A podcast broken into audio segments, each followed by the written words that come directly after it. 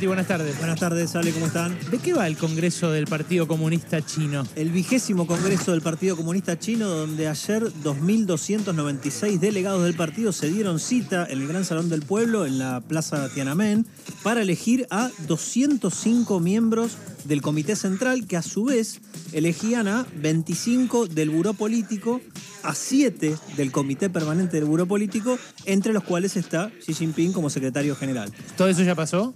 Todo eso ocurrió y va a ocurrir a lo largo de toda esta semana, probablemente hasta el sábado. Eh, ayer Xi Jinping dio apertura al Congreso con un discurso en el cual de alguna manera hizo referencia al informe de lo que sería eh, el, Congreso saliente, digamos, el decimonoveno Congreso que se va, este es el vigésimo, y ahí hizo referencia a un montón de cuestiones, eh, tópicos importantes de la política doméstica, pero también de la política internacional.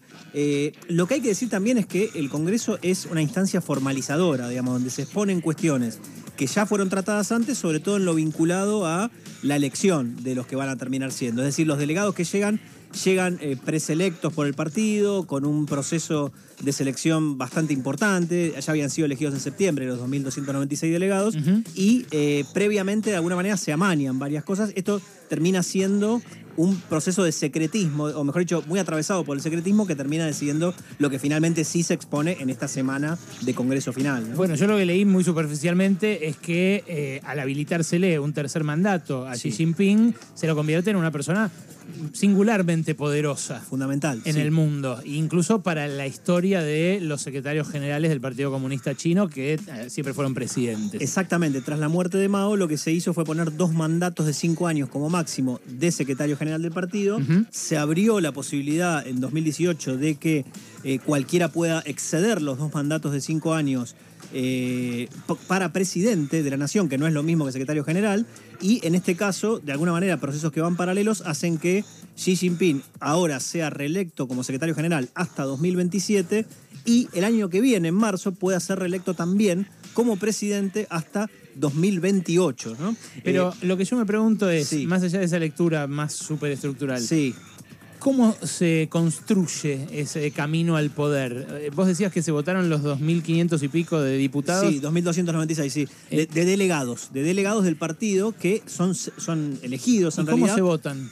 a ver, tienen que ser afiliados del Partido Comunista. El Partido Comunista Chino tiene más de 95 millones de afiliados. Alguien puede decir, bueno, es muchísimo pero, por el volumen absoluto, pero en términos relativos no es tanto para un país de 1.400 millones de habitantes. Eso. Eso por un lado. ¿Quién puede ser y quién no eh, miembro del Partido Comunista Chino? Eh, hay que, digamos, eh, eh, nominarse por voluntad propia, pero después el partido lo que hace es un proceso de selección bastante importante, teniendo en cuenta la cuestión ideológica, la historia, la coherencia, digamos, en lo que tiene que ver con, la trayectoria en algún cargo político que haya tenido o no. Pero los tipos van y hacen campaña en algún momento. Se hace una votación final, pero está muy amañada y preseleccionada por eh, estas instancias de, vigilancia del partido, básicamente. Pero ¿cómo es la Tiene que ver con las bases, por supuesto, son representantes regionales que además tienen que estar atravesados por una cierta composición de obreros, de campesinos, de mujeres, de minorías étnicas, etcétera. Entiendo y no quiero simplificar ni tampoco eh, resolver en tres minutos algo que ameritaría media hora de discusión, pero eh, me pregunto cómo es la intervención popular eh, para llegar a esas elecciones.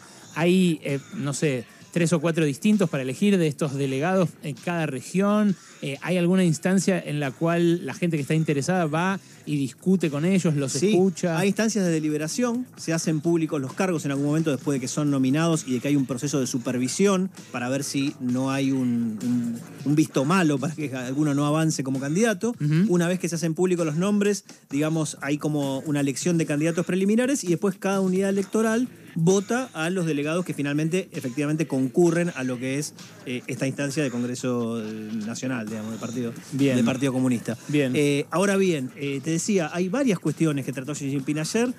A ver, la política de cero COVID no estuvo tratada explícitamente, pero lo que hay que decir es que es uno de los principales problemas que ha venido teniendo China, el exceso, o mejor dicho, lo, lo contundente que ha sido esta política en términos de confinamientos bastante estrictos y que han generado críticas por ejemplo, en Shanghái en abril hubo confinamientos, recordarás, importantes. Sí, sí, que era una ciudad bastante occidentalizada y moderna. Y algunas protestas. Y genere protestas. Ahora bien, sobre la estabilidad social y política, que es tal vez lo principal, que está explícitamente en el discurso del, Partido Comunista Chino, eh, es un fin en sí mismo, diría yo. Hay cuestiones a tener en cuenta. El desempleo juvenil en China llegó casi al 20%. Es una cifra muy importante para los últimos años. Es altísimo, claro. Es altísimo y además hay que tener en cuenta algo que generaría una inestabilidad económica no solo a nivel eh, China internamente, sino también a nivel mundial, que es la crisis que se está gestando en el sector inmobiliario en China. Hay caídas importantísimas vinculadas a los precios de las viviendas, por ejemplo, pero también caídas en los niveles de construcción y de ventas de locales comerciales que hacen pensar que lo que fue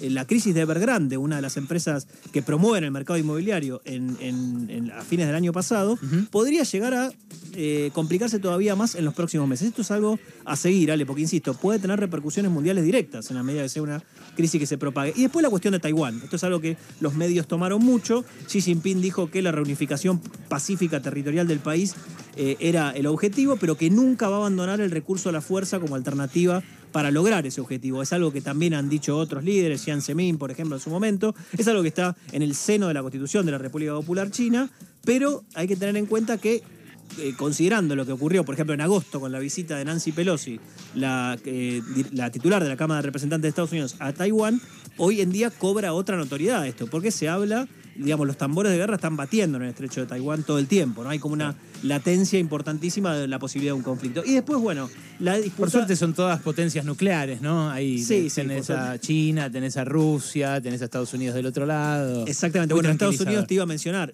Recordemos que la semana pasada ocurrieron dos cuestiones muy importantes en Estados Unidos. Primero, el lanzamiento de la Estrategia Nacional de Defensa de Biden, donde a China se lo pone en el primer plano junto a Rusia nuevamente, al igual que Trump, entre los principales desafíos. Pero además lo que ocurrió hace 10 días, el gobierno de Biden, Ale, vos lo sabrás, introdujo controles a la exportación de componentes para fabricar chips o de chips propiamente dichos de empresas de Estados Unidos hacia China. Por supuesto, China protestó por esto. Esto eh, genera una disrupción importante en las cadenas de valor global, vinculadas a la cuestión de los semiconductores, pero que obviamente en la medida en que ese sector permea a toda la producción de numerosos otros bienes, obviamente puede generar un problema importante a nivel más general. Entonces, esto también es algo a seguir. Las críticas han venido, el rechazo a esa medida no solamente ha venido del gobierno chino, sino también de la Asociación de Productores Industriales de Semiconductores China. Y bueno, es algo a tener en cuenta porque ya las em, grandes empresas como Intel, KLA y Apply Materials están diciendo vamos a tener menos ganancias, vamos a tener que recortar personal, vamos a tener que recortar inversiones. Así que a tener en cuenta. Mirá la que te tiró Santi Juncal, ¿eh? ¿Qué creías que no había nada después de la pandemia y de la guerra? Una crisis de microchips para todo el mundo es quizás la próxima aventura que nos depare el capitalismo global. Ya, ya me estaba aburriendo de solamente guerra y destrucción y hambre. No,